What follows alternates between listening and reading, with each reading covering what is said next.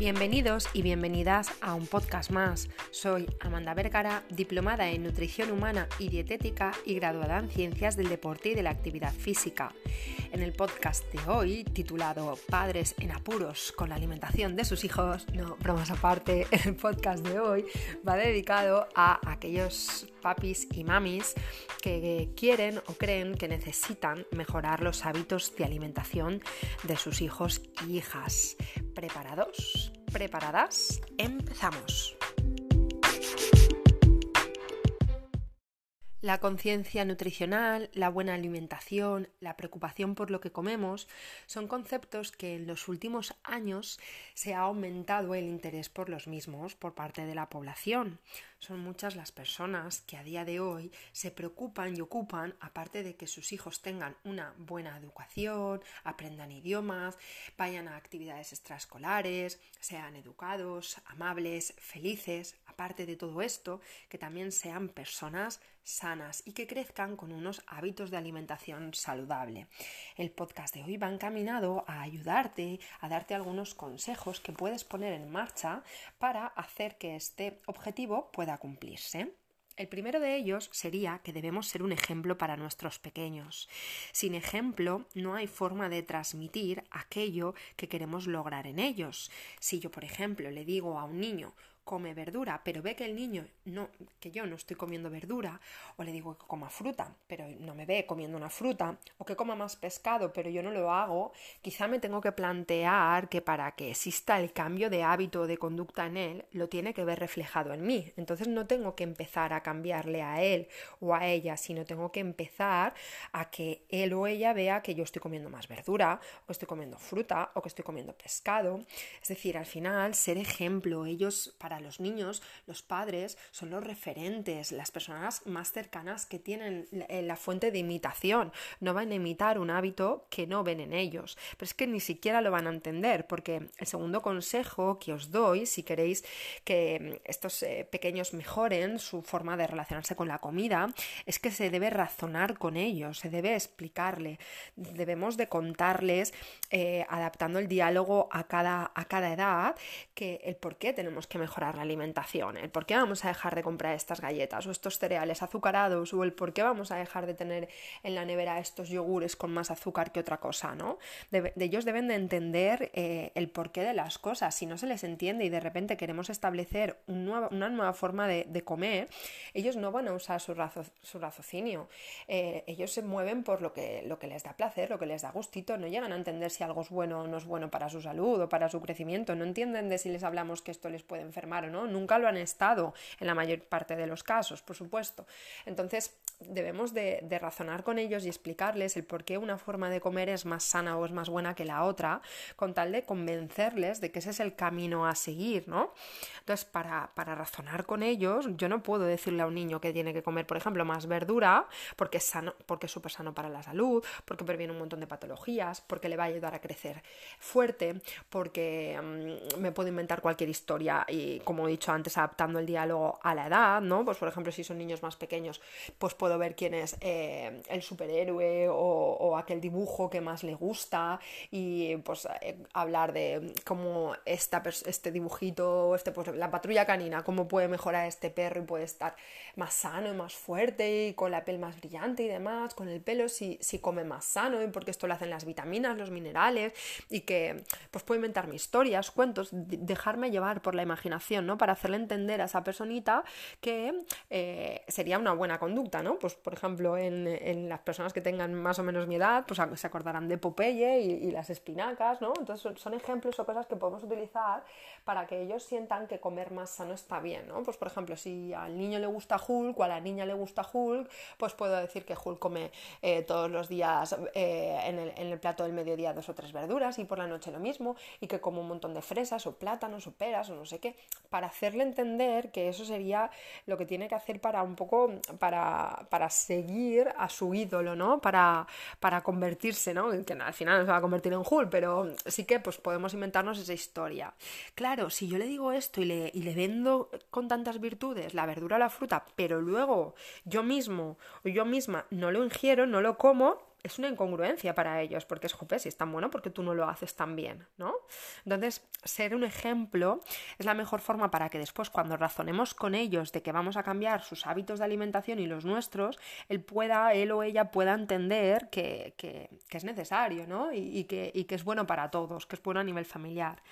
El tercer consejo, aparte de ser un ejemplo y, razonar y explicarles y contarles el por qué eh, tenemos que cambiar la forma de comer, sería hacerlo de forma progresiva, ¿no? Si nuestra alimentación es muy insana y el niño o la niña está acostumbrada a abrir la despensa o la nevera y encontrarse ahí un festival de azúcar, de grasas insanas y alimentos malsanos, eh, no lo podemos cambiar radicalmente, porque obviamente pues, eh, van a entender que es necesario, ¿no? El cambio, pero cuando no tengan de nada para comer, si todos los días estaban comiendo un montón de guarrerías, pues el cambio va a ser bastante brutal, ¿no?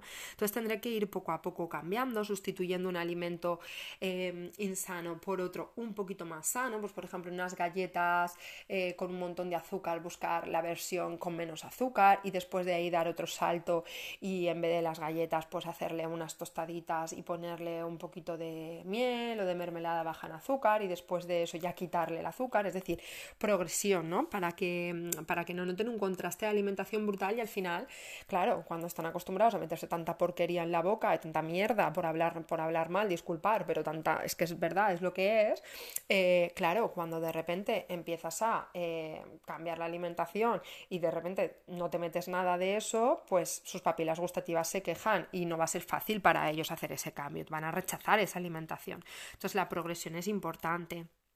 Otra de las cosas más importantes como consejo es tener una despensa y una nevera saludable. Los niños comen lo que les damos, ellos no, no, eligen en un principio, ¿no? Los padres controlan las líneas de abastecimiento. Si algo no está en casa, ellos no lo comen. Entonces empezar a limpiar la despensa y la nevera de aquellos alimentos que no son saludables para ellos es una de las mejores opciones. Y tener opciones alternativas que sí que sean saludables para ellos, de tal forma que cuando vayan a la despensa o a la nevera a adquirir un producto, un alimento, encuentran algo que sea saludable y beneficioso para ellos, ¿no? Y ahí nos las debemos de ingeniar, deberemos de empezar a, quizás a cocinar más, a hacer repostería casera saludable, a hacer em, frutas con, forma diferente atractiva, a hacer incluso yogures mezclados con algo de, de cereales saludables, es decir, a elaborar platos, a hacer cosas que a ellos les resulta apetecible y que no sean pues las galletas o las rosquillas eh, eh, insanas o los cereales o cualquier guarrería de, este tipo, ¿no? También es verdad que otro de los consejos a aplicar es que no hay que obsesionar a los niños, ¿no? Que entiendan que una alimentación saludable eh, es lo que deberíamos de llevar en la mayor parte de los casos, pero que eso no quita de que nunca más tengan, tengan que, o sea, vayan a comer este tipo de alimentos que, que antes comían, ¿no? No es un, ale, te los quitamos para siempre, sino que hay que reducir el consumo y que en ese tipo de alimentos, pues va a dejar de estar, pero que eso no quita de que pues una vez de vez en cuando o haya un cumpleaños o, al niño o a la niña le apetezca y se vaya y se compre ese producto en ese momento puntual, pero que no sea una cosa para, para el día a día, ¿no? Tampoco hay que ser radicales con los niños que están en época de crecimiento, pero tampoco son cubos de basura. Y como están en épocas de crecimiento, podemos meterles lo que, lo que queramos, que esto es un error bastante grande, ¿no? No es que se lo puede permitir, es que está creciendo, es que no tiene ningún problema de salud, ya, ya, pero no es un cubo de basura, ¿vale? Igual que para los adultos no está aconsejado eso, para los niños tampoco. Igual que para los adultos no es bueno ni sano tomarse un paquete de chucherías, para los niños tampoco. No hay que obsesionarlos, pero tampoco se los deberíamos de dar, ¿vale? Eh, el sexto consejo sería dejarles participar en la elección de qué comer, ¿no? Dentro de todos los alimentos saludables que hemos metido en nuestra casa, pues sí que sería, eh, estaría bien preguntarle al niño o a la niña, oye, ¿qué te apetece comer? ¿Con qué quieres que hagamos este plato de espaguetis integrales? ¿O con qué quieres que hagamos este arroz? ¿O qué quieres que acompañe la tortilla esta noche? Para escuchar también las preferencias de ellos, ¿no? Porque a lo mejor hay niños que les encanta el brócoli, la zanahoria y el calabacín, a otros no les gusta la berenjena, el pimiento rojo y el puerro, por ejemplo, ¿no? Entonces escucharlos pues está bien y que ellos sean partícipes también de lo que van a comer e incluso también de la elaboración, porque no, también hay que educarles en que tienen que cocinar eh, cuando sean eh, futuros adultos que van a ser, ¿no? El séptimo consejo sería olvidarnos, por favor, de la máxima de dejar el plato limpio. Esto ha hecho mucho daño, ¿no? Eh, parar de comer cuando, cuando se sacie sin que tenga, sin que nadie tenga que reñirle, ¿no? Que escuchen a su cuerpo, que reconozcan la sensación de saciedad, porque muchas veces cuando les ponemos platos y les hacemos que se lo coman todo, con ese miedo que tenemos de que vayan a estar desnutridos o de que no, que le estamos haciendo, le estamos haciendo un grato favor. ¿Por qué? Porque esta persona se va a acostumbrar siempre a comer de más independientemente de que tenga hambre o no tenga hambre. Entonces su centro de saciedad se va a ver aniquilado y cuando sean adultos, pues va a ser muy difícil que ellos puedan sentirse saciados, ¿no? Y aquí empezaban los problemas de sobrepeso, obesidad, bla, bla, bla. Entonces, dejarles que escuchen su cuerpo, que reconozcan cuando están saciados y que paren de comer cuando lo estén, es un consejo importante que tenemos que tener en cuenta y reeducarnos como padres o como tutores legales de los niños o como abuelos también para respetar ese, esa sensación de saciedad que sienten los chiquillos, que morirse de hambre en la sociedad en la que vivimos no se van a morir ni les va a pasar nada ni se van a desnutrir, ¿vale? Siempre obviamente que no haya ninguna patología ni ningún trastorno en la conducta alimentaria, pero esto olga decirlo. El octavo consejo sería empezar a trabajar esto contra más pronto mejor. La preferencia de los alimentos se da muy prontito, en edades muy tempranas, ya con la lactancia, ¿no? Entonces eh, sería muy interesante que empezáramos desde bien pequeños a inculcarles estos buenos hábitos para que, para que ellos y ellas pudieran experimentar eh, una alimentación saludable y que les fuera innato en ellos comer este tipo de alimentos, que no sea una cosa rara establecida por, por en, una edad adulta por un cambio. Cuesta mucho cambiar los hábitos adquiridos. Si ya de primeras conseguimos que tengan buenos hábitos y hábitos saludables, pues tendremos un gran trabajo por delante. Es que incluso los nutricionistas nos quedaríamos sin profesión. Yo encantada de quedarme sin profesión si eso solventara toda la mala alimentación y las malas elecciones, las patologías y los problemas relacionados con esa mala alimentación y el sedentarismo que tenemos a día de hoy, ¿no? Entonces, contra más pronto empecemos, mejor, porque no habrá que crear hábitos malos, destruir esos hábitos malos para crear otros nuevos, sino que ellos y ellas entenderán que es innato en su casa, que lo normal, que lo lógico, que lo establecido es tener ese tipo de alimentación y que lo extraño y que lo raro es no tenerlo, ¿no? El noveno consejo es que por favor dejemos de premiar o castigar con comida, que tengamos una actitud neutra con la alimentación, que no confundamos la comida con el cariño y que encontremos mejores formas de decir te quiero, porque recompensar a un niño con manjares preferidos es hacerle un favor muy flaco.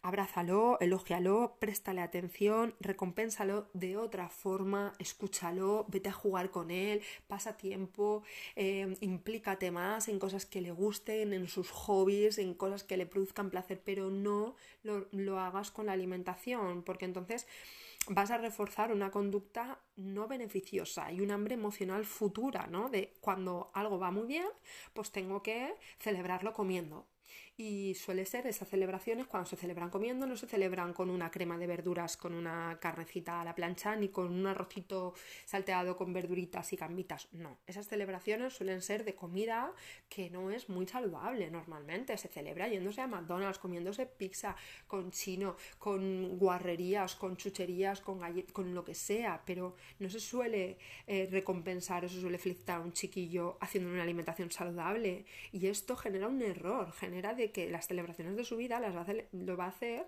comiendo cosas insanas, maltratándose a sí mismo. O sea, en vez de celebrar, va a descelebrar la vida, ¿no?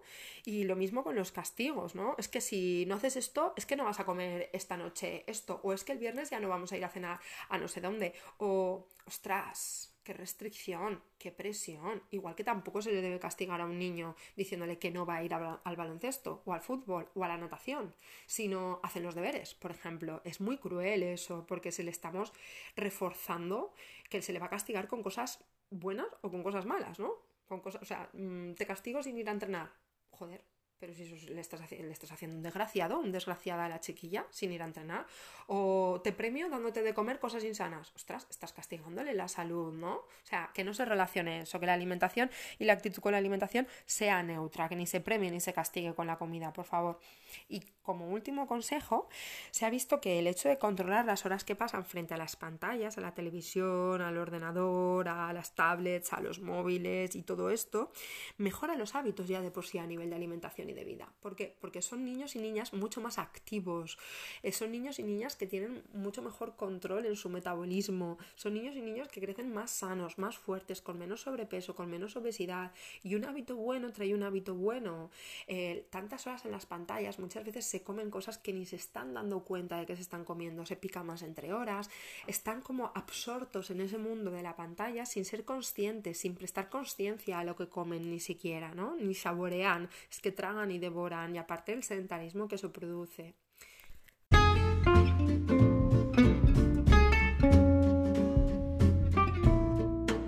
Espero que todos estos consejos te hayan ayudado y servido para poner en práctica con aquellos pequeños de nuestra sociedad y que de esta forma pues entre todos consigamos que cada vez hayan más futuros adultos saludables, con buenos hábitos de alimentación y bien sanos. Si te ha gustado el podcast recuerda compartirlo con aquellas personas que consideres que puede ser de su, de su interés. Nos vemos la semana que viene con nuevos episodios.